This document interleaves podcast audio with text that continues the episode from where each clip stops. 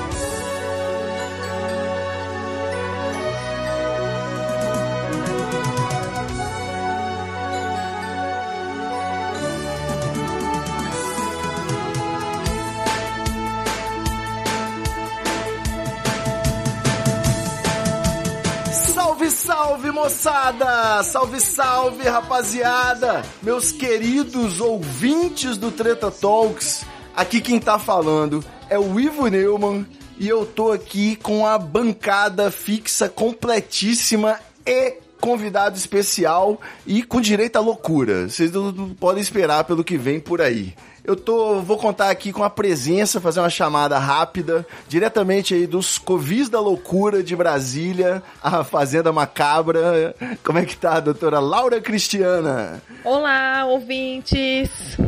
Por aqui, mesma coisa de sempre. Tempo sombrio, as coisas estranhas, mas vamos indo. Tomando cuidado para um ministro do STF não bater sua carteira, né? Sei como é, que é. E diretamente do Caribe Capixaba, eu tenho a honra de contar com ele, meu eterno sócio aqui no Treta, doutor Lucas. Como é que tá aí? Olá, humanos. Tudo excelente. Isso aí, discriminando outras espécies que ouvem também o podcast. E eu também tô contando aqui com a estreia na nossa bancada, uma colaboração africana inversa. Doutor Charles Peixoto, como é que tá? Tá tudo certo. Vocês aí, tudo bem? Muito bem. E agora, o plot twist. A gente tá aqui com um convidado ou convidada, nunca saberemos. Mas o que importa mesmo é o que nós vamos falar aqui sobre esse assunto. Afinal de contas, temos um especialista, um militante, que vai tirar algumas dúvidas sobre o universo das startups. Arroba Startup da Real. Como é que é, meu querido? Ou querida? E aí, tudo bem? Eu sou o Marco Gomes.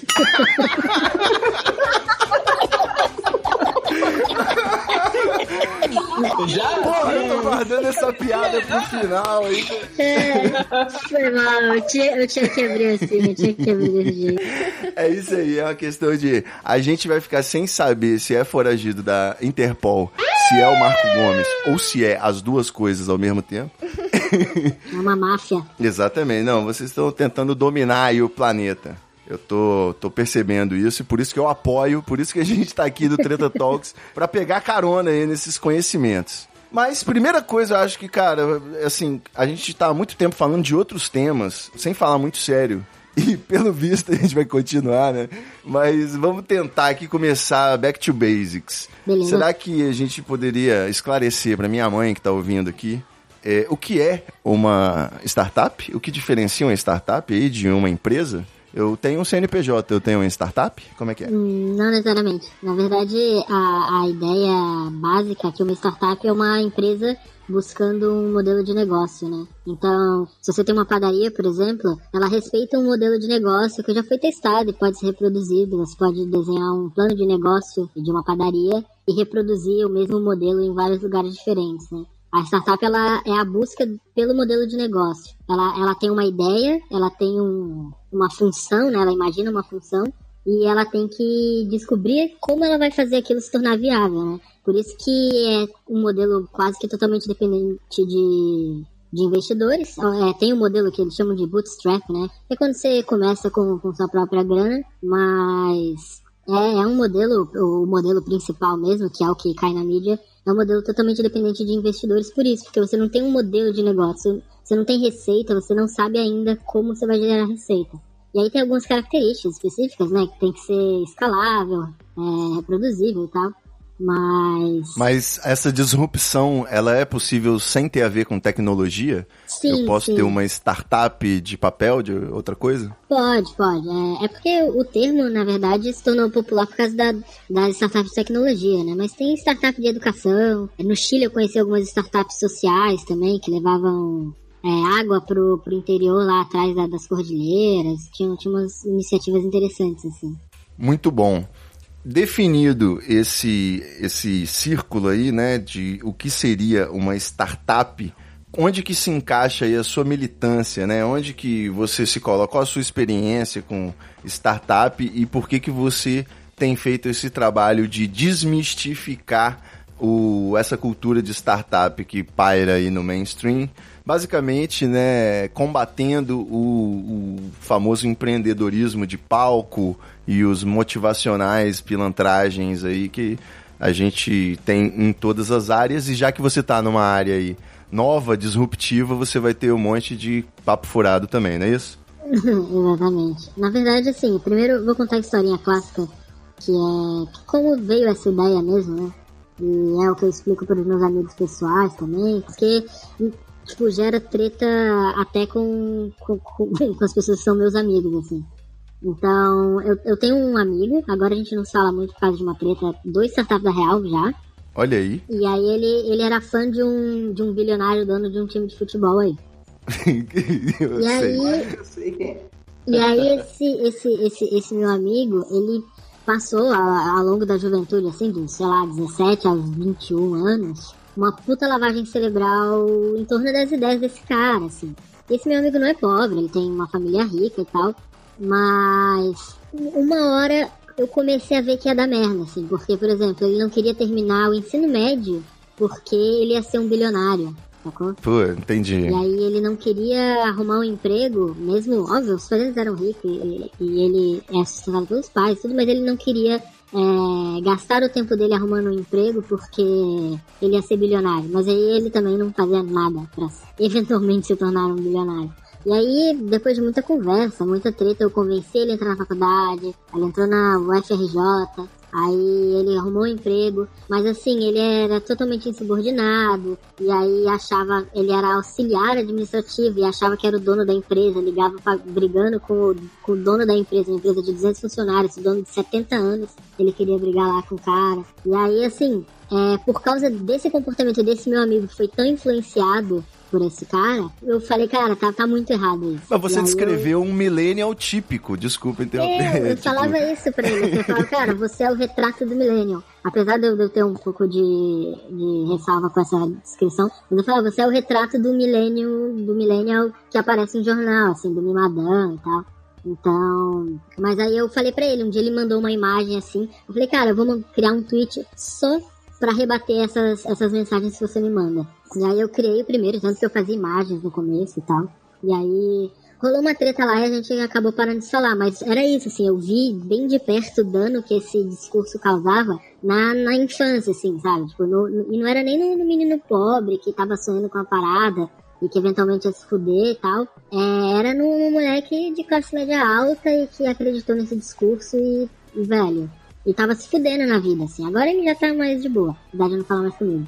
Mas é isso, assim. É, eu não sei, cara. Eu sempre vi todo tipo de organização. é, por exemplo, quando você entra num centro espírita, é muito parecido com um partido político, né? Quando você tinha, por exemplo, a oficina do site Papo de Homem, a cabana, para você se tornar um homem melhor, eu já achava que aquilo estava flertando tanto com a seita, né? Onde você ia aprender aulas de etiqueta, aulas de pegação, aulas de artes marciais, aulas de empreendedorismo, origami. Eu, porra, não sei se se isso aí já não tá beirando a loucura já, sacou? Você vai fazer uma imersão de um fim de semana. Aí entra agora nesse universo das, das palestras e workshops em que você entra desempregado e sai empreendedor em potencial. A gente tá falando do mesmo nível de exploração de uma igreja evangélica, não é isso? Deitar e rolar em cima da ignorância, vender aí uma esperança, tamo aí. É, o, A Herbalife pelo menos emagrece, né, o chazinho. Mas a culpa é da filosofia ou é a culpa do, por exemplo, esse caso do, do, do, do amigo aí? A culpa não pode ser da filosofia se o cara é um completo idiota, porra. Com certeza. Mas o, o ponto é assim, completos idiotas existem em todos os lugares, né? Mas assim, é, eu acho que você não pode culpar, principalmente uma pessoa em que na adolescência, né, que é uma fase que você é megalomaníaco, que você acredita em, em várias mentiras, todas as mentiras possíveis você acredita, e aí você bombardeia ele com, com ideias, então o, o modus operandi de quando você faz esse, essa abordagem é bem parecido com o da religião mesmo, então você mostra luxo, você mostra seus carros, você pega os vídeos desses caras, é sempre numa casona, num carro importado, com um terno caro. E aí eles vão flertando com aqueles desejos mais ocultos, assim. E, e aí uma hora ele fala, ah, se você quer ser assim, vou te ensinar como é. E aí você começa a criar aquele modelo padrão de, de, de polarização de opinião, né? Não, você não só mostra o que você acha que é o ideal, mas você começa a apontar tudo que é o oposto como errado, né? Então você acaba, fala assim, ah, se você quer ter um trabalho de 8 às 18, você é um perdedor. Se você não quer ser empreendedor, você nasceu para ser para ser pobre. E aí você vai criando esses mecanismos de polarização de opinião, onde a pessoa não pode simplesmente é, admirar um trabalho ou ter uma vontade de empreender. Ou ele é aquele maníaco, ou ele vai ser fadado ao fracasso para toda a vida, assim. Então eu entendo que, óbvio, as pessoas têm até certo ponto um livre-arbítrio, mas a gente também não pode subjugar a capacidade de, de manipulação que a gente vê tanto na religião, tanto aí no, no empreendedorismo e em outras coisas. É, é, assim, eu entendo perfeitamente a questão da juventude aí, da ignorância, da adolescência, do jovem, ter que acabar o jovem. Mas, cara, eu fui uma vez convidado para uma reunião da Herbalife em que era o seguinte, eu fui por educação, porque na verdade eu já estava ganhando os produtos da Herbalife de presente e eu já tinha estabelecido que eu não ia gastar nenhum real naquela brincadeira. Então eu fui lá de curioso e, cara, é, tem o cheiro de seita de longe e é exatamente a cena que você descreveu, né? No telão, carro de luxo, mansão nos Estados Unidos, a noiva bonita, a família branca, feliz e contando aí que se você comprar o primeiro kit, você vai ser igual a ele em pouco tempo, é, basta querer. Então, assim, eu faço uma força de vontade tremenda para perdoar o otário que cai num golpe de telex free ou num golpe de comprar curso online adoidado achando que vai ser feliz né, desse jeito. Mas, cara, no, no fundo eu já fico pensando que é aquela história, né? O malandro e o otário saem de casa de manhã e se encontram. É, Bezerra da Silva. O ponto, assim, é que eu entendo que o, que o otário existe e que muito disso flerta com a ganância do, do otário, assim, né? Lógico. Aí a gente vai entrar numa outra escala de argumento, né? Que é isso aí é o moleque cheio, de sonho e tal. Mas aí você entra no, no, trabalhador desesperado, que aí é uma parada bem mais complicada, assim, que é o cara que tá com as dívidas chegando, tem boleto, tem filha, a esposa tá grávida, ele começa a ver que já tá X anos ali no trabalho dele, não vai pra lugar nenhum, o chefe é um babaca. Aí o cara chega e fala pra ele, ó, é assim que você constrói isso, me segue, faz isso aqui. E aí cria umas fórmulas elas são tão simplificadas e tão rasas assim, mas são seguidas de um storytelling. Você tem esses, esses mecanismos de, de gatilho mental e tal.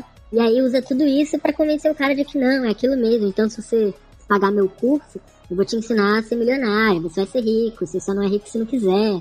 E aí começa essa psicodelia toda que a gente vê por aí.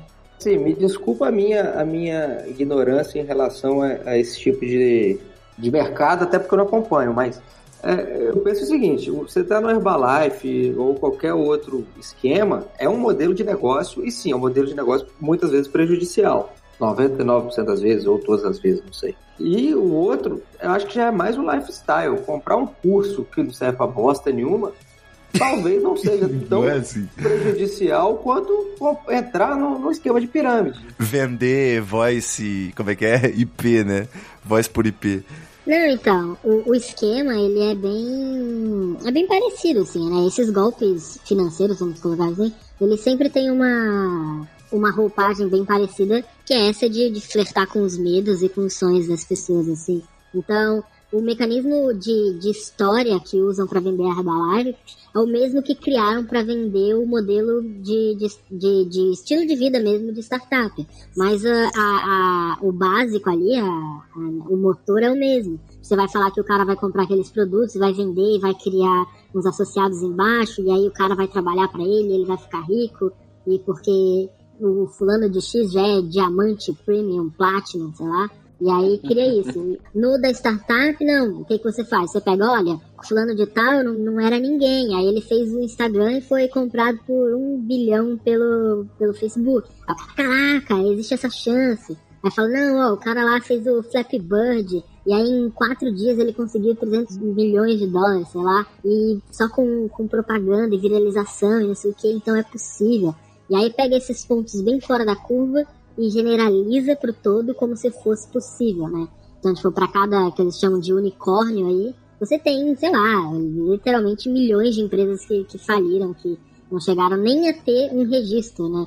Porque quando a gente vai olhar a taxa de mortalidade de empresa e de startup, você vê quem já tem algum tipo de registro, né? Mas como o registro no mundo da startup é uma parada muito distante, você já tentou fazer produtos, já tentou validar, tipo, porque a ideia do, do modelo de startup é não gastar nem recurso, nem tempo com, com coisas que, que não valem a pena.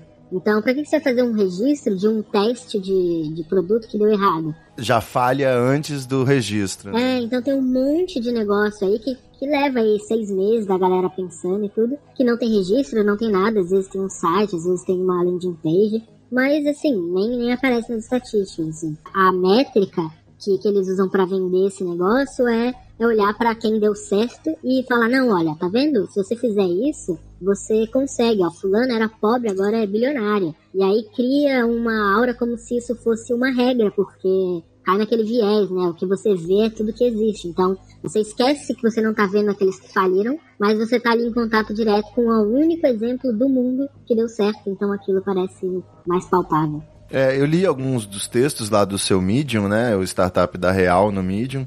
E um dos pontos principais era justamente esse, né? Você debater fórmulas de sucesso, os famosos cases, né? Não significa nada, porque cada case é muito particular e envolve um conjunto de variáveis muito grande, né? Então você então, tem é... talvez poucas lições a se tirar dali. Não é exatamente esse aí a, a espinha dorsal do seu aprendizado, né? Não deveria ser. É isso. A ideia é isso. A ideia básica é essa. Você olhar cases de negócio te ensina muito sobre cases de negócio e bem pouco sobre o seu próprio negócio. E só para é, é, ligar um bloco no outro que a gente falou aí dos, dos assuntos, no caso então de disrupção, tecnologia, a gente está falando aí de pessoas que às vezes sem o preparo, sem o conhecimento, sem o estudo, empolgados por esse empreendedorismo de palco ou de palco online, e decidem criar um aplicativo. É isso. Eles decidem fazer o Uber do fisioterapeuta que vai até a casa da pessoa. É, é disso que a gente está é falando? No raso é bem isso mesmo, é bem isso. E às vezes é, é que você falou sem estudo, sem preparo, mas tem muita gente com muito estudo e com muito preparo caindo na mesma ladainha. E essa é a parte onde fica interessante a coisa. Porque tem muita gente inteligente, muita gente muito bem preparada, mas que na hora que, que, que cai numa dessas não consegue se dar conta.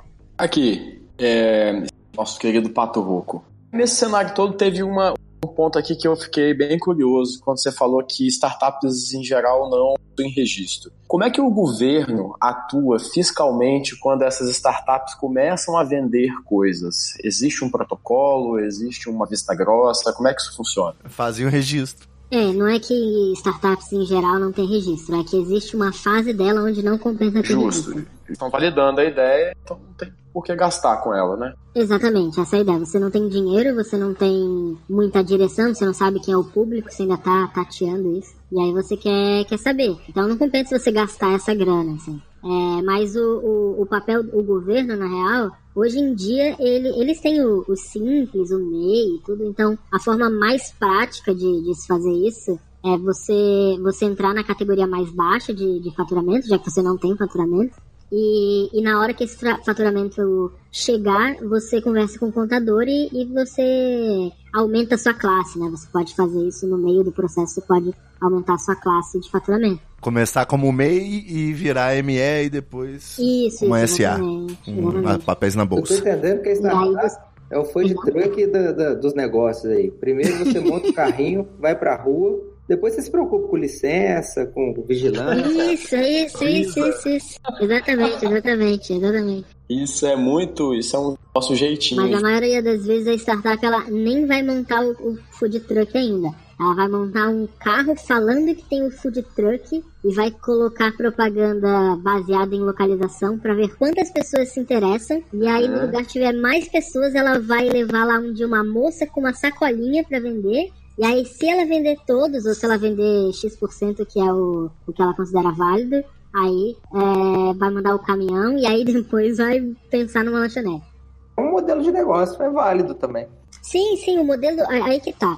O modelo não é ruim, a metodologia, né? A gente fala bastante de, de metodologia. Não é errada, não é ruim. O problema não tá na prática e na, na metodologia em si. O problema tá muito forte em todo o resto. Que é vender sonho, que é garantir sucesso. Porque todo problema é essa garantia de que você vai ser bem sucedido, que você vai é, ficar milionário. É, tem uma frase, né? Construa e eles vêm e essas coisas todas que são ultra fantasiosas, mas que no final das contas não é real, sabe? Porque qualquer estatística vai mostrar que é só você fazer um negócio que você vai falir. O, o, o estranho é não falir.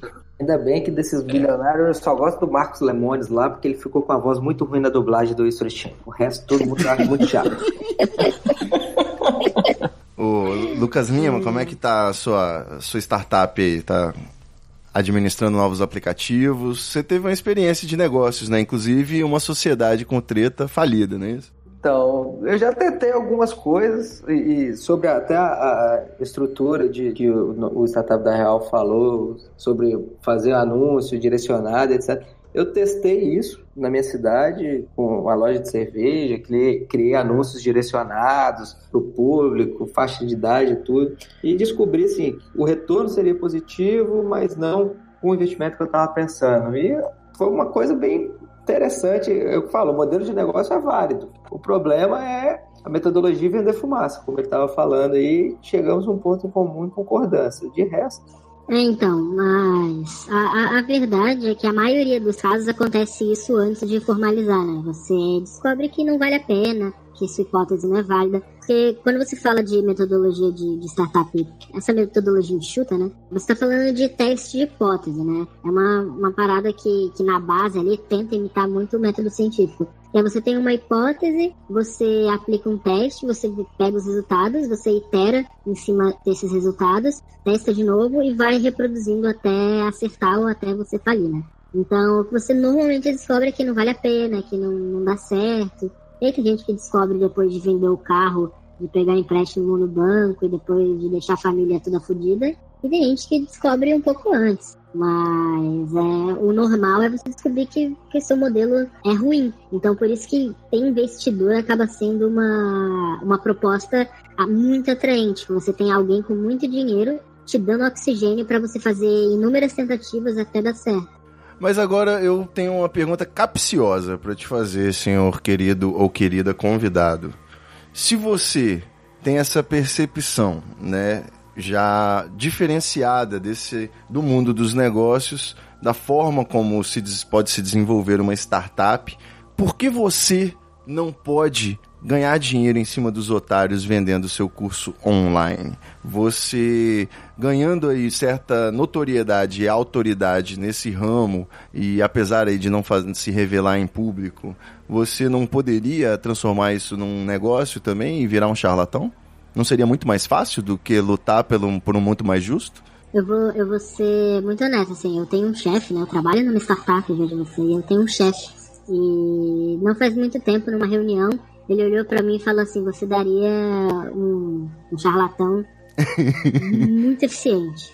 Mas porque eu conheço esses mecanismos aí que, que estão por trás. Mas aí tem, eu tenho um forte senso ético, né? Então tem algumas coisas que eu não faço mesmo. E tanto que, por exemplo, eu até, sei lá, me chamaram para dar palestra em alguns lugares, já ia, não fui nenhum. Mas, por exemplo, se eu fosse dar palestra, eu não vejo nada de errado em dar palestra. Eu vejo errado em dar palestra e dizer que a pessoa vai sair de lá milionária. Sabe? Se eu for dar, se eu for dar uma palestra, eu vou fazer a pessoa chorar. Mas se a gente for construtivo, qual, vai, qual vai ser a base da sua palestra? A sua palestra é só para destruir sonhos? É, né? Não, não é, não é. Eu acho, aí eu, agora botando lá o meu histórico de, de, de, quem testou, de quem se fudeu e tal, você empreender, você ter um negócio, você botar sua grana, você sei lá, assumir um risco, pedir uma demissão e tal, é, é uma puta pressão, né? Você tem não só você querendo dinheiro, dinheiro que não vem, é família, sei lá, amigo, marido, esposa, alguma coisa assim, todo mundo com uma expectativa e, e aquele medo, né, de, de parecer que você estava sonhando e você fracassou. E é um, um, uma pressão fodida, assim. Então eu, eu acho que até certo ponto você ter uma, um lugar onde você consegue beber de motivação, sabe? De, de puta, vamos lá, vale a pena tentar e tal, não é o mais nocivo, assim. Eu acho que isso, com uma certa moderação e, e, com um discurso muito, muito coerente, vale a pena. O problema é a promessa do sucesso, é, é fazer as pessoas assumirem riscos, cegando esses riscos, sabe? Você esconde os riscos reais e fala que a pessoa tem que comprar uma briga que você sabe que ela vai perder. Que ela já saia perdendo, né? Ai, eu, eu queria... ai agora que eu... Ó... Oh. Laura Oi. Cristiana surgiu na conversa. Gente, o meu microfone tá desconectando toda hora. Estou sendo silenciada aqui pela tecnologia. eu queria perguntar, porque assim, a gente tem uma cultura muito, vou dizer assim, seletista, né, aqui. E eu acho muito estranho, assim, para mim é, é, é, muito esquisito. Tipo, se eu tivesse que escolher algum modelo, eu escolheria com certeza a Herbalife, entendeu? Porque eu acho que é. Parece que vai dar problema. Tipo assim, parece que se der problema, eu tenho alguma coisa física ali. Tem pessoas que estão ali, apesar de ser um modelo, né, que é uma empresa, assim, né? Tem, você tem as pessoas que são. É, você é um, um, consultor e tem alguém acima de você, que tem alguém acima dele, não sei o que, mas a impressão. É um produto tenho, físico, né? É, a impressão que eu tenho é que se der merda, eu posso vender aquilo tudo ali, pelo menos tentar recuperar alguma parte. Esse é o problema e... da Herbalife. O problema da Herbalife são os famosos estoques. Você é obrigado, mesmo sem conseguir passar, a comprar para manter uhum. o seu uhum. status de recebimento. Aí ah, deixa eu, eu, queria, eu queria ouvir o resto da pergunta dela. Não, então, mas assim, é, é porque eu sou bem leiga mesmo, né? Eu tô pensando aqui, ah, é, se fosse comigo, se eu perdesse o emprego, tivesse tipo, sem, sem é, perspectiva de nada, o que eu iria escolher. E na questão da startup, assim, eu penso, tipo, cara, não é nada ali, é, é fumaça, entendeu? Se der errado, eu tô lascado, não, não, tenho, não tenho o que fazer, nem nada. E eu fico tentando entender como que as pessoas escolhem, assim, é, tipo, como, como que que é essa motivação para você falar assim, não, eu vou ir nessa ideia aqui e vai dar certo e vamos lá e, e dá errado. Na verdade, assim, primeiro, o primeiro passo é aquilo que a gente conversou. Tirando a juventude deslumbrada que defende bilionário, as pessoas não, não se apegam numa escolha objetiva do ah, essa oportunidade é melhor do que aquela. É como todas essas oportunidades são vendidas como chances únicas do sucesso. Assim. Então, quando você vai numa, numa reunião da, da Herbalife, eles vão te fazer acreditar que aquele momento é único na sua vida e que se você não abraçar aquela chance na hora, fazer seu cheque predatado ali para já sair com, com o negócio fechado, você vai estar desperdiçando sua vida. E aí existe toda uma, uma loucura de uma. que é quase religioso, assim, da, da pressão do público, da pressão das pessoas, de como as pessoas colocam isso em cima de você, para que você aceite aquilo, né? Então, no geral, e na, nas palestras de, de empreendedorismo também é meio que cria-se uma expectativa tão grande naquilo que aquela é a única chance, a melhor chance, porque todo o negócio fraudulento, vou, botar esse termo, vai, vai dar merda. Todo negócio fraudulento, ele ele, te, ele é vendido para você como a melhor oportunidade. Então, normalmente as pessoas que abraçam, elas abraçam como se fosse ali, é a hora. Achei essa oportunidade, preciso abraçar. Então, o problema da Herbalife, né, apesar de ser físico, é o que o Lucas falou, que infelizmente você não tem como vender aquele estoque. Vender é difícil. É, as pessoas acham que vender é fácil, Mas vender é uma atividade super difícil. Ser vendedor é, é, é um inferno. E, e a merda da Herbalife é que tá todo mundo cagando pro produto. Se eu não me engano, eu já vi até bons relatos de que os produtos não são ruins. Não, não são não. Eu já, como eu, eu não paguei por eles, eu ganhei todos de graça, eu achei eles especialmente interessantes. É, então, os produtos não são ruins, mas eles são muito caros, até pro próprio mercado. Então, se você vai comprar um pó de proteína da, da Herbalife, ela é muito mais cara do que o ponto referencial de proteína do mercado de suplementos alimentares fitness, sabe? Então são, é um preço muito caro e é um produto que ninguém se importa. Então você vai estar tá lá, no final das contas, falida, sem dinheiro e com uma caixa de produto para vencer na sua garagem. Mas e quando é um aplicativo aí, o, o, nosso Uber de fisioterapeuta? Como é que fica essa aposta aí? Então, no, nesse caso aí do, do, dos aplicativos, né? Aplicativo é uma economia que já tá meio falida, tá? Então é, é, é, até estranho, assim. Hoje em dia é o quê? Conta pra gente aí que eu tô perdidaço. Fala que é podcast, por favor. Não, mas é, é porque assim, é... Hoje em dia, é, essa onda que tinha, né? Ah, vou fazer meu aplicativo, ficar rico, já, já, já passou, assim. Esse bonde já foi. Se você olhar para as pessoas normalmente, elas têm cinco, seis aplicativos de escolha, Facebook, Instagram, Twitter e alguma outra coisa quando instala alguma coisa fora de, de, terceiros assim, na hora que o celular dá algum problema precisa resetar, nem lembra de instalar de novo e aí se perde. Assim.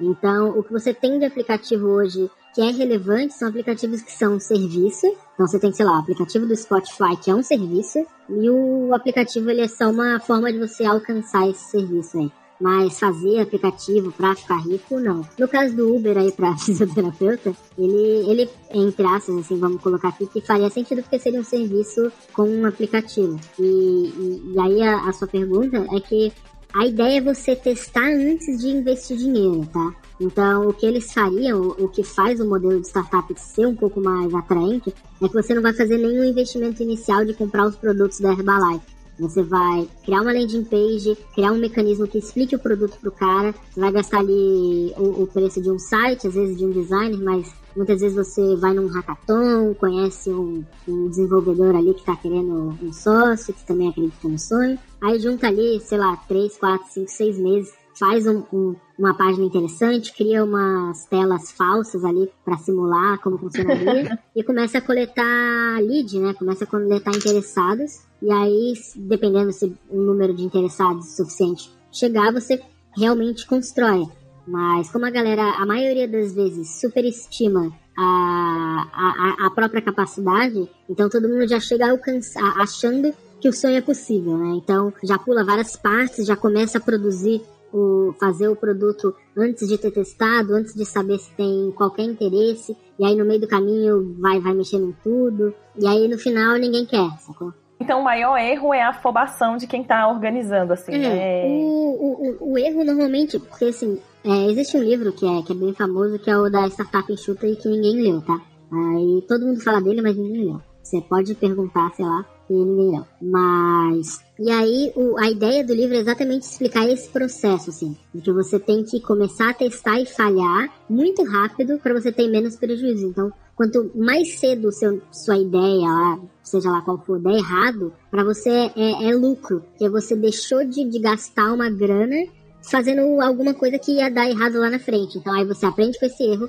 reformula e aí tá disposto a tentar de novo, sabe? Mas aí como o discurso é muito normalmente de você vai fazer, tem que acontecer, tem que ser grande, não pode sonhar pequeno, tem que sonhar grande, então o cara sai de, de, uma palestra, de um Startup Weekend, querendo contratar dois programadores, um designer, já tem um cara de negócios, e aí ele já, já quer montar o produto para poder apresentar para um investidor, e aí, aí começa a gastar dinheiro, investir dinheiro da própria, do próprio bolso, vendendo carro, vendendo as coisas, até que o investidor olhe lá na frente e fala, putz, isso funciona. E aí vem uma, uma outra maluquice desse modelo, que é considerar que o seu negócio deu certo quando o investidor coloca dinheiro nele. Então, um monte de gente, é, a grande maioria do mercado, começa a não se preocupar com o que o mercado quer. Assim, não, não se preocupar com métricas de se tem gente pagando, se tem usuário entrando, se tem. Sustentabilidade, né? Tendências. Nada, nada.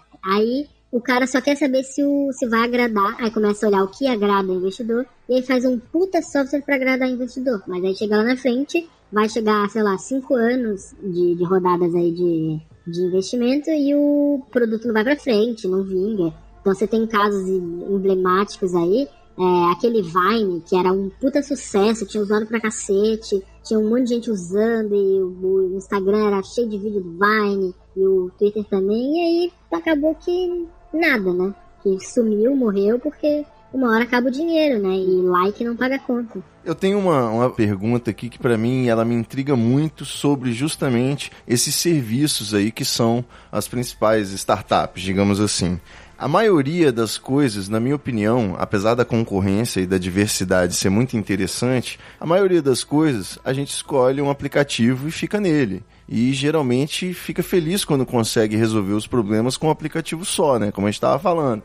Então, eu prefiro usar o Uber do que ter que procurar tudo no Uber, no outro, no Cabify, no, no de carona que assassina pessoas na estrada, enfim na hora de pedir comida, eu não quero entrar no restaurante web, no aplicativo da pizzaria e tal. Eu prefiro entrar no iFood porque eu sei que tá todo mundo lá. Então, como é que fica com novos negócios aí nesse universo disruptivo, digamos assim, mas que favorece também os monopólios, os oligopólios, os grandes players, né? Você tem serviços, por exemplo, WhatsApp. A gente não muda pro Telegram porque precisaria mudar todo mundo ao mesmo tempo, né? Então, como é que faz? O, o, Telegram ele cresce quando o WhatsApp cai, né? Cai o WhatsApp e o Telegram sobe. É, é temporário, né? Pergunta. Aonde está o Viber? o Viber, né? Viber investiu uma boa grana. Essa é você que vai responder, eu não posso falar sobre isso, não. essa, essa sua pergunta é boa, porque realmente é o que eles têm feito, né? Tem entendido que é, centralizar o, os produtos realmente traz gente. Então, você centraliza motoristas, você sabe acessar. Você pode ter vários pontos de centralização cada um tem seu preferido. Tem lugares que um funciona melhor do que o outro, tudo. Mas centralizar tem funcionado, assim, né? Por mais que a galera do blockchain ache que descentralizar é o futuro, eu, eu meio que concordo, mas na prática, ali no dia a dia, não é isso que o público quer, né? Então o pessoal quer comprar no iFood, quer, quer pegar um Uber e qualquer coisa desse jeito. Mas o problema é que isso normalmente é feito às custas do, da ponta, assim o, o usuário sai com essa sensação de que ele está ganhando, a empresa sai ganhando com toda certeza, e quem se fode ali é o fornecedor, né? Perfeito. Sobre a centralização e descentralização, é mercado mesmo, não tem muito jeito. A pessoa quer comodidade. E assim, quem se destacar leva tudo. É, então, mas existem umas coisas assim que, que ficam meio ocultas nesses modelos e que o público normalmente não sabe, não fica inteirado, e aí acaba achando que é um bom negócio para todo mundo. Então o Uber mesmo é, é meio que opinião popular de que o Uber veio e favorece quem está sem emprego, pode trabalhar de motorista. E aí caiu o preço para o usuário final. E aí existe essa lenda de que todo mundo ganha, né? Mas no fim das contas, assim, o Uber ele tem feito umas sacanagens com os motoristas. Eles entram numa cidade com uma tarifa altíssima, muito boa e que paga muito bem. E aí quando vai popularizando ele derruba e aí o cara já tá comprometido com o carro alugado, porque eles incentivam que você alugue um carro para ser motorista. Existe um monte de campanha para isso. E aí o cara já tá todo fudido e não consegue pagar ali com o que ele fazia antes. E ele é obrigado a trabalhar, sei lá, 12, 15 horas para poder pagar a prestação do carro alugado dele. Virado no giraia, né? É, e aí tem, tem uns casos bizarros também, onde o Uber tava, ele apresentava um valor pro passageiro e um valor pro motorista, né? E aí o valor do passageiro era mais alto do que o do motorista e a empresa embolsava a diferença sem que ninguém soubesse. Que maravilha. Então tem, tem umas sacanagens aí que, que tem rolado e que o público não sabe. Mas o problema é esse, assim, quando você tem um, um, um grande intermediário para tudo, é, esse intermediário, ele, ele tem ali os algoritmos dele que você não sabe como funciona. A galera do, do YouTube aí, que, que é youtuber, tá, tá se ferrando com esses algoritmos. Porque você não sabe como funciona, a regra do jogo muda do dia pra noite, é tudo muito confuso. E aí existe esse distanciamento bizarro entre a empresa, o, o fornecedor real e o usuário. Então, assim, o cara faz um vídeo, ele não sabe como vai ser monetizado, não sabe quanto vai dar de dinheiro. Aí, às vezes, é desmonetizado você não sabe o motivo. Às vezes, você tem uma audiência grande, foi o caso do Cauê lá, que ele tinha uma audiência enorme, aí começou a botar o link da Twitch, sumiu a audiência dele, mas assim, é, sem nenhum aviso, sem nenhuma. não tem um livro de regras ali, que o cara pode olhar e falar, putz, não vou fazer essas coisas, senão eu vou me fuder. É, é tudo muito arbitrário e, e aí a gente começa a colocar a mão da economia inteira em algoritmos que você não sabe como funciona. Você depende. É, o, Cauê tem uma empresa, né? Tem tem funcionários e tudo, aí você coloca toda a economia de uma empresa, de um monte de funcionário que depende daquilo para viver, num algoritmo que você não sabe se mês que vem ele vai te derrubar e aí sua receita vai cair de, de sei lá, de 100 para 10 mil, sabe? Então é, é muito complicado quando você centraliza tudo num lugar só, que você dá muito poder para um negócio que você não entende completamente. Essa reflexão eu fiz recentemente porque a gente vive reclamando aqui dos podcasts da falta de um grande player, né? O pessoal comemorou que o Google Podcasts aí veio o aplicativo do Google e hoje é tudo independente, né? Você tem que se virar, às vezes o feed funciona em um aplicativo, não funciona no outro, é uma grande loucura. Mas por outro lado, todo teste que eu tento fazer no YouTube, o canal é deletado, sem explicações. A gente tem que brigar no fórum para conseguir restaurar o canal e, e, é tipo, a resposta é só que é sobre spam ou fraude e a gente fica sem saber o que, que pode ter acontecido. Simplesmente é, não tem como você pensar em trabalhar negócios com uma plataforma que você dependa, né? É como você ter 100% dos seus clientes ser uma pessoa só e no dia que ela tá doente você não fatura, né? Tipo isso. Não, era exatamente isso que eu queria dizer. Os ovos na mesma cesta, mas isso não é um risco de startup, nem de de, de, empresas digitais, nada disso. É, eu, se eu tiver um cliente, eu trabalho com engenharia para serviço para uma grande indústria, a partir do momento que ele bater no meu ombro e falar que não quer mais minha empresa e ele for meu único cliente, todo mundo está ali é, é, a mesma coisa. É, mas o, o, o, problema nesse ponto é assim, você tem um, você tem uma, uma empresa de engenharia e aí você tem alguns fornecedores e vocês têm umas regras claras que vocês precisam obedecer e que vocês entendem entre si. Ele não pode chegar do dia pra noite e falar assim, olha, a partir de hoje eu não vou te vender mais, é, sei lá, ferro. Mas fala, por que você não vai vender? Ele vai, não, não, não, não quero vender. Se vocês têm um acordo que ele vai te fornecer ferro, se o acordo é esse, é, ele tem que cumprir esse acordo porque você criou dívidas e você criou investimentos em cima disso. E aí você pode, por, por não cumprir o, o, contrato, você pode processar ele, fazer o, entrar com as medidas cabíveis aí, desde que isso, obviamente, esteja no contrato, esteja no acordo. Mas é, eu, o que eu tento demonstrar é só a, o, o, tamanho dessa, dessa assimetria, sabe? Por exemplo, vou, vou pegar o, o, o exemplo do Facebook ali, que no começo você tinha, você investia grana para levar pessoas para curtir sua página lá. Então você tinha uma página sua no Facebook e, e qual era a sua estratégia de, de, de, negócio ali? Você botava grana e aí você colocava o link na sua página, você investia em, em publicidade. Ah, curta nessa página no Facebook. Você colocou grana nisso. E aí você criou lá, sei lá, um milhão de, de seguidores no seu Facebook. E aí você mandava as paradas, todo mundo recebia, e tava tudo bem ali. Às vezes nem todo mundo, mas uma grande parcela. E aí do dia pra noite, pra te forçar a pagar mais. Acabou o alcance. Ele, eles cortam esse alcance. Então agora, para você ter, sei lá, 10% de alcance, a, a, você não pode só postar, você tem que postar e pagar, sei lá, 500 reais, mil reais. E aí o, o que acontece é que eles mudam a regra do negócio no meio do jogo quando você já investiu blogs, uma né? parada. Né? E aí você já investiu muita grana naquilo e eles mudam a, a regra do jogo. Só que eles são o, o, intermediário total. É como se, sei lá, você é dono de um. Deixa eu pensar numa analogia aqui, de um programa de TV na Globo. E a Globo do dia pra noite fala assim: é, olha, agora eu não quero mais. É, vamos cancelar aqui o nosso negócio, eu não vou mais transmitir seu programa. Você já gastou, sei lá, 2 milhões para produzir, mas eu não quero. É, eu não vou mais é, entre, é, transmitir esse programa. E você vai arcar com esses custos sozinhos porque pão no seu cu. Não pode palavrão aqui, não sei.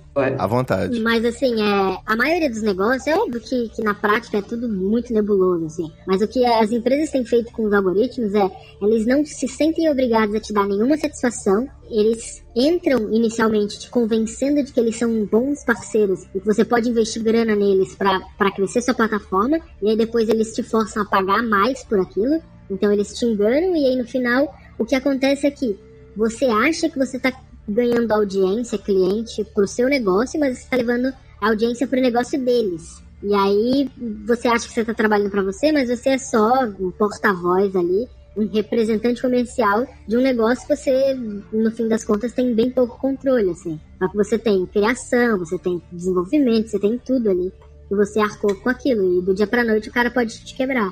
Utilizando a sua própria analogia da Globo aí. A analogia é ruim, tá? Foi só pra, sei lá, foi a primeira que foi na cabeça. Essa responsabilidade não é do, do, entre aspas, muitas aspas nisso, do aventureiro também, que ele não mudou uma regra no meio do jogo. Ele utilizava, isso não era previsto em lugar nenhum, que ele manteria, por exemplo, o alcance ou etc. Assim, eu sei que é cruel, não é, não é legal isso, mas isso não é também um pouco de aventura do cara que investiu numa plataforma que não é dele e ele só é a pontinha de toda a estrutura? Ah, isso. Aí a gente vai entrar num, num debate muito mais teórico, né? se a gente for falar disso, porque, por exemplo, vamos pegar o Cauê, eu acho que ele faz vídeo desde 2009, ali, desde 2008. Então, ele foi muito incentivado, ele ele recebia esses incentivos para ele acreditar que aquilo vale a pena. É, não é como se fosse uma aposta cega, ah, tem isso ali, eu vou lá e vou meter a cara. Não, não é assim. É, na hora de, de, te trazer, existe é, festa de youtuber, é, festa dos mais vistos, ele te convida, ele te faz um, um, te dá um mimo ali, e na maior parte do tempo você tá colocando grana, né? Você tá investindo grana, principalmente no, no caso do Facebook ali, você tá investindo grana. Então, como é uma empresa e é uma empresa que te encoraja a tomar uma ação, não é o, o Zezinho da esquina falando, ó, me dá 10 reais ali que eu vou comprar um negócio, a gente vende ali por pelo três vezes o preço e aí se der errado, deu errado. Não, não é assim. É, são negócios, são relações de negócios. E, relações de negócios, por mais que às vezes até no contrato é, não esteja estabelecido, existem regras sociais e, e, regras jurídicas que, que sustentam isso. Então, quando uma, uma empresa ela te traz como parceiro, te dá incentivo para isso, e ela muda a regra do jogo a ponto de poder te quebrar, isso é errado, é um modelo, pelo menos eu considero completamente errado. Você tem alguma assim sugestão ou alguma ideia de como que essa situação poderia ser assim um pouco equilibrada? Porque, por exemplo, vamos supor que você tem a sua empresa lá que trabalha com internet, mas sei lá, todos os seus funcionários ou são PJ ou, ou seletistas ali, você tem que dar conta dos direitos, né, trabalhistas e tem a responsabilidade toda pelo empreendimento, mas você está lidando com uma coisa que é assim, mutável, né, e tudo. Você acha que tem, que tem alguma forma, assim, que se deveria ou se não, sei lá, de, de dar uma equilibrada nisso para não ser tão instável, assim? Ah, eu acho que qualquer coisa que eu falar vai ser cagação de regra e receita de bolo de uma realidade que eu não vivo, né? Então, vamos partir um pouco desse ponto aqui, porque eu acho que deve ter um monte de gente bem mais inteligente que eu tentando resolver esse problema. Mas o que eu acho é que talvez a transparência, principalmente nesses serviços aí, é, ela ajudasse, sabe? Você ter o, no caso, por exemplo, você não pode colocar um link da Twitch ou de qualquer X é, concorrente na sua descrição do YouTube, que senão eles não te impulsionam, não te colocam lá na página dos mais vistos, não colocam como sugestão, não te recomendam. É, você uhum. ter um lugar transparente onde te diz o que você pode, o que você não pode, quais são as penalidades, tudo. Você ter isso descrito, uma transparência de ação, talvez já ajudasse um pouco, assim. E uhum. a outra coisa é um plano de ação futuro, assim, olha, é, para os próximos 3, 4, 5 anos, acho que 5 anos é muito, mas assim, pelo menos um, dois anos, é, esse é o nosso roadmap, essas são as nossas ações e nós não vamos mudar daqui. Lá para frente a gente não sabe. E aí você permite quem, quem investe nisso, quem se projeta para isso, quem tá investindo tempo, dinheiro, negócio, colocando vida de gente no jogo, é, se programar, né? É, porque o mais importante é isso, quando você não tem como ter nenhum grau de planejamento, porque a coisa pode mudar do dia pra noite, fica muito complicado adotar qualquer tipo de negócio. Assim. Excelente. É. Bom, pra gente concluir, eu queria só propor aí um exercício construtivo. Né? Eu acho que desconstruir esse mito da startup, quem ouviu até agora, o nosso querido ou querida convidado já entendeu que é, é, a coisinha, o buraquinho é mais embaixo, né? Eu gosto de metáforas populares. Mas pra gente fazer um exercício aqui, superado o trauma, superada a frustração de que não é bem assim que a bandinha toca, a Telex Free não é um VoIP mais popular que o Skype, apesar da gente estar tá usando o Discord aqui agora. É, a gente já, já entendeu já que tem gente lucrando em cima da espuma, né? Existe o conteúdo, a realidade ali, e existe aquela espuma e tem gente ganhando dinheiro com esse auê, com essa aventura e com essa a carência da humanidade em tempos de crise, especialmente, né? E, e haja crise para falar da atualidade. Mas fazendo um exercício construtivo, suponhamos que nós aqui somos um grupo de amigos, a gente tem um hobby que é gravar nossas conversas animadas à noite. E aí a gente decidiu publicar isso e criou uma startup disruptiva aí com a ideia de vender de graça arquivos de áudio. Nosso modelo de negócios é eventualmente vender uma publicidade aí em cima dos episódios e a gente botou o nome de Treta Talks. Então, o que, que você acha do ponto de vista do startupeiro que a gente poderia pensar como esse empreendedor aí que está transformando um hobby em possivelmente negócios? Como que ele faz um planejamento? O que, que a gente pode já pensar daqui para frente? Tá, é, então a ideia é pegar a ideia, o, o, podcast e tentar rentabilizar ele de alguma forma vendendo para anunciantes, é isso? É, a gente ainda pode de repente achar um, uma fórmula de negócio aí no meio, tipo vender conselhos, né? Conselho fosse bom, não dava. É, então, tá, eu vou, eu vou falar um pouco, então, eu vou, você usou o exemplo do... Eu queria que você desse umas dicas como se a gente estivesse fazendo agora o TretaCast Empreendedor, sabe? A edição Pocket, patrocinado pela loucura da startup da Real. Eu vou te dar o... o que eu tô fazendo com a startup da Real, pode ser? Isso, isso aí. Que é, o, que é a mesma, mesma proposta que eu daria para um podcast, pode ser? Pode. Perfeito. Um podcast, ou sei lá, um Medium, ou um blog, ou o que quer que seja, você está trabalhando com audiência, né? Você não está vendendo o seu espaço ali. Você está vendendo a, a, a, atenção da sua audiência. Então, a primeira coisa que um, se você quer vender para um, um anunciante, aí você tem que parar e olhar, é qual o seu alcance, né? Para onde você está indo ali. Quem é seu público, né? É, quantos downloads tem, qual é a, o engajamento nas outras redes. Então, um podcast normalmente dificilmente vai existir sozinho. Ele vai ter um, um apoio ali de um, de um Twitter ou de um blog ou de alguma coisa assim que vai dar esse apoio. Então, é, a ideia é, é, criar esse combinado. No, no Startup da Real, o que que, como eu consegui, sei lá, a primeira parceria que, que eu tive agora lá, é, eu vendi pro anunciante, né, pro, pra, pra empresa, não é bem um anunciante, mas é uma empresa parceira, vendi o que eu tenho 4 milhões em alcance, né, que é um que perto do, do, do Twitter é um alcance pequeno, eu acho, mas assim, é, tenho 4 milhões de alcance, tenho 10 mil seguidores, tenho o, o Medium com 4 mil seguidores, que aí já pro nível de mídia já é um pouco mais aceitável. E aí eu precisava de um produto ali extra que desse um alcance mais certeiro para poder fornecer para a marca. Então eu criei a newsletter. Então eu tenho agora entre esses três produtos, que é o Startup da Real, o Medium. O e-mail voltou com tudo, né? E, e, e a newsletter.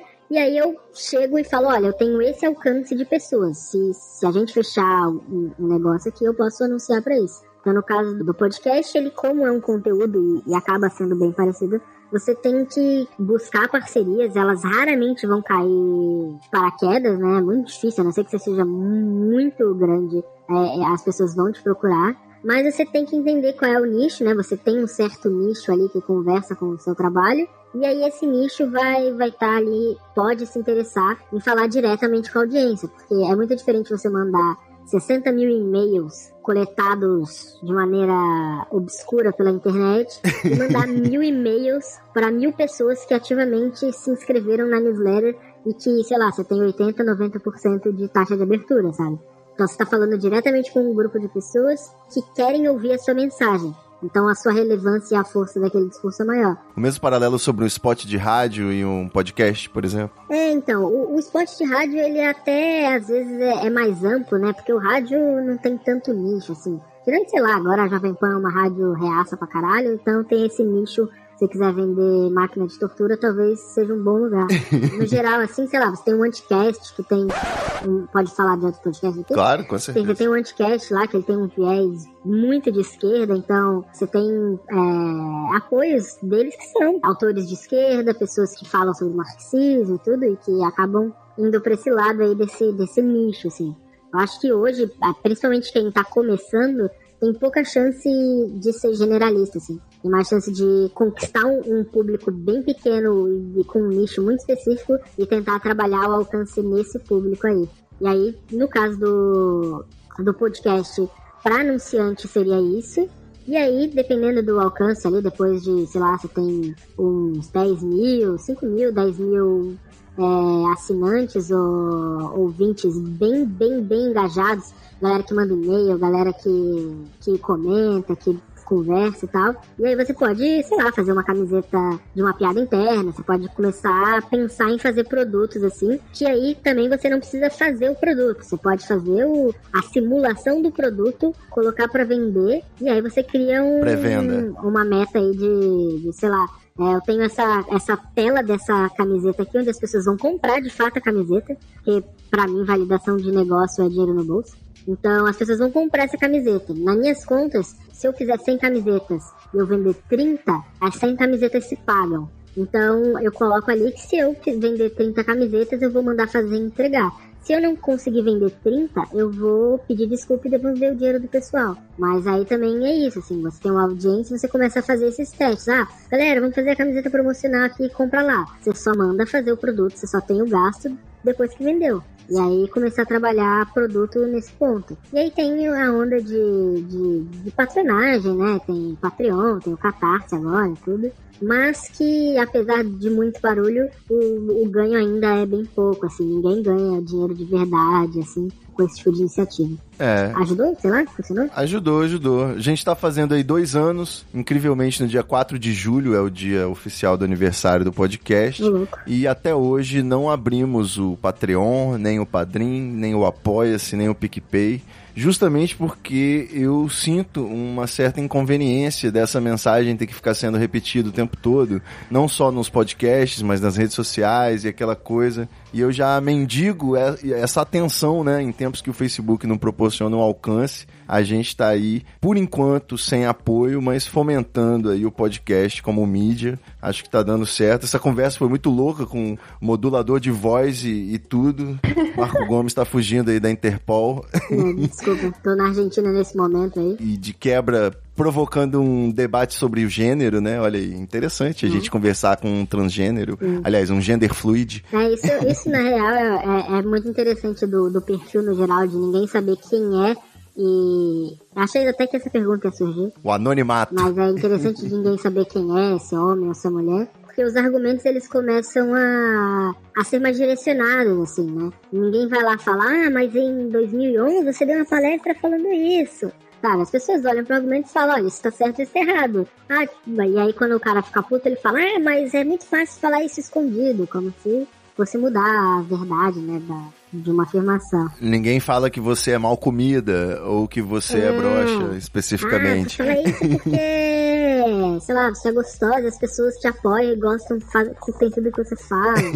então tem, tem essas coisas que, que, que, que é o famoso ad hominem aí, né, que a pessoa começa a querer te atacar de várias formas e tudo. E aí já, já aconteceu alguns casos, assim, né? O, o, próprias tretas que já aconteceram comigo, o cara foi ligar pro, pra gente que me conhecia falar, ô, manda esse cara calar a boca. É, treta, você tá no lugar certo, meu querido. Ou hum. querida. Pessoal da bancada aí, a, a famosa bancada fixa, tem alguma colocação final, observação? Conversa muito proveitosa, eu vou aproveitar aqui e fazer meu cadastro no meu sucesso.com. Cuidado na hora de cancelar, hein? Cuidado, cuidado na hora de cancelar que eles não deixam, hein? Tem um, tem um baitzinho lá na hora de cancelar, tá? Vai ter que passar pelo advogado o episódio. Deve ser, você paga mensalidade, mas é uma compra só no cartão dividido em 12. É, aqui eles vendem o curso, não vendem o, a mensalidade. Aí é, não, não existe possibilidade de cancelamento. Não, exatamente. Eles fazem isso com o curso de inglês também. Você não paga a mensalidade do curso, você compra os livros. Então não é uma escola, é uma editora. Eles vendem os livros por um preço absurdo que você pode dividir em 12 vezes, mas aí você também não pode cancelar o, o, o curso de inglês aí no meio do caminho, assim. E aí, se isso é ético ou não, não sei o que vou julgar. A melhor parte é que a startup nossa já começa com perdendo o anunciante, né? Maravilha. Desculpa aí. Perdão pelo vacilo, tava doidão. Relaxa, esse aqui, aqui é o melhor lugar pra gente compreender. tá vendo? O pessoal não tem do que reclamar, não tem que fazer doação. E a gente também fala mal aí de possível anunciante. Aí vai vendo. Treta Talks do verdadeiro underground da internet. Você sabe que com uma cajadada só nós batemos os dois maiores anunciantes do seu concorrente. né? Caraca. É muita treta. Mas ah, tem gente que me pergunta assim, mano, é, você acha que vai. Que, alguém vai querer anunciar aí no, no, no- no seu Twitter? Porque você fala mal de todas as empresas. sei lá, velho, não é essa a ideia. Eu nunca achei nem que ter, sei lá, 300 seguidores. O resto é lucro. A gente é classificado na aba combativos. Eu descobri das agências. É a famosa aba do só as empresas mais as campanhas muito ousadas. Nem elas, nem elas, porque quando era, era o que as mulheres gostam de chocolate, não deixaram a gente colocar aquele peru de chocolate, não. É, nunca vai ser tão ousado quanto a gente quer, né? Mais ou menos. Então é isso. Arroba Startup da Real, arroba Relabucho, arroba Capsluca, arroba Charles Peixoto e arroba Ivo Neumann, seguindo aí o arroba treta. É tanta arroba que você tá com... Mas é, vai. Infla aí o seu network seguindo a gente. Se você for legal, a gente segue de volta. Provavelmente não. Provavelmente não. Convidado, muito obrigado. Você é muito doido. Essa modulação de voz. É, ainda bem que deu certo. Ainda bem que eu tenho gravado aquele começo. Que puta que pariu. Maravilhoso, maravilhoso. Valeu, galera. Até o próximo episódio, pessoal. E muita treta. Vamos que vamos. Espero que tenham todos tirado mensagens positivas aí desse episódio. Foi construtivo. Valeu, galera, muito obrigado. Alô?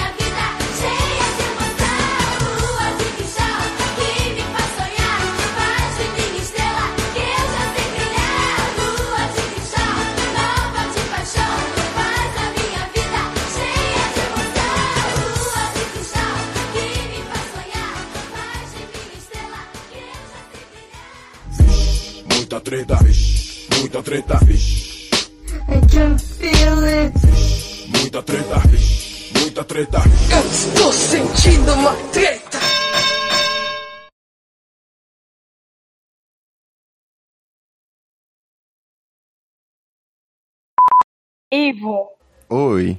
você, você explicou pro cara o negócio do adblock? Olha, eu acho que sim. Ele tá ouvindo a gente. Eu não sei que se é ele ou se é ela. Essa que é a maior loucura, cara. Às vezes, na moral, eu fumo maconha pra lidar com a realidade. O- eu acho que o convidado é o Marco Gomes. Mas eu não tenho certeza.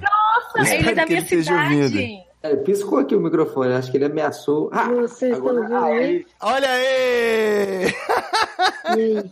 Menina, E vocês estão me ouvindo? Tamo ouvindo! Como tá sendo minha voz aí pra vocês? Eu precisava de uma referência pra jogar isso. Enquanto tá ótimo. Pode falar a sua impressão inicial direto. Você tá em que microfone? É porque eu, tô- eu tentei modular a voz, tá? Por isso que eu tô perguntando. Ah, não acredito nisso. A gente tá lidando com Uma pessoa, bastante ela- profissional. É, Então acho que funcionou. funcionou. Eu não sei como funciona a dinâmica de vocês aqui, tá? É... Ah, nem a gente. Ah, então tudo bem. Vamos lá, convidado, convidada, como que você quer que te chame? Hoje em dia não tem mais isso. Convidex. Convidex. Como quiser. Pode chamar do jeito que quiser, que ótimo. É, eu vou te chamar de Marco Gomes. Problema. A gente vai precisar desse sistema de modulagem de voz aí depois pra usar com outro convidado nosso que é foragido da polícia. Morphivox. Morphivox Pro. É, é o bom do, do- é que ele modula e ele também tira um pouco da, da capacidade da gente ouvir o que você tá falando. É, tô tentando. Tô tentando. Deu um pouco errado, hein? E aí? Tá, tá bom agora? Fala. É igual Não, nós. voz dele não vai rolar, não. Zero. Maconheiro não vai conseguir conversar assim, né? Pera aí que eu vou pegar meu balão de hélio aqui também.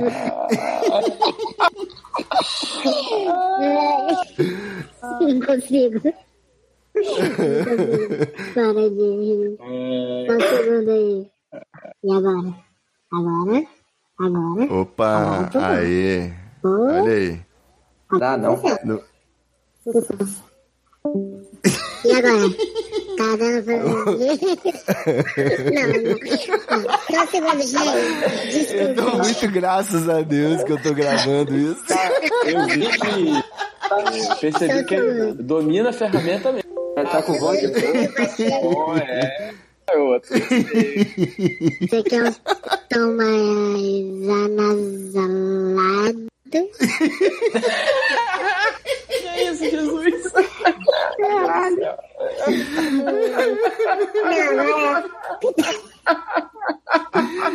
Não, Tá parecendo aquele trote, tá agora ligado? dá. Tem um trote que Agora dá pra ir.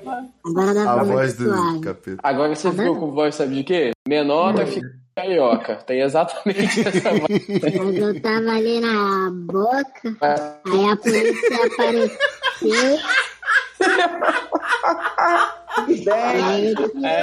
Aí, sete e pouco. Gente, Tá, a voz tá dando pra entender, né? essa tá ótima. Essa tá Tá, ótima. Essa tá ótima. Hoje é o dia mais feliz da minha vida. O inconveniente. Eu vou ter que botar aquele vídeo do trote, cara, do programa evangélico, que era o diabo falando, que ele vai usando a distorção de voz. Agora eu sou o Pato Donald.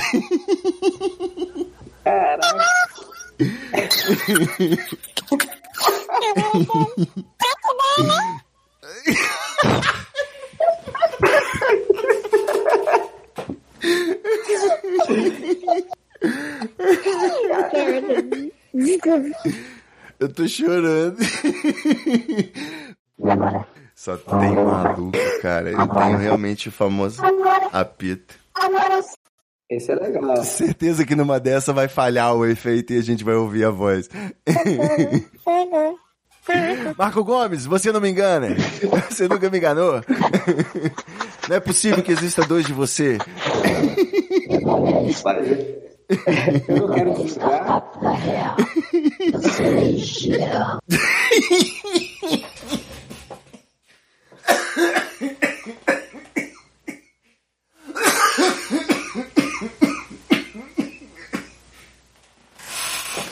Caralho, eu quase desmaiei. Que bom do bom.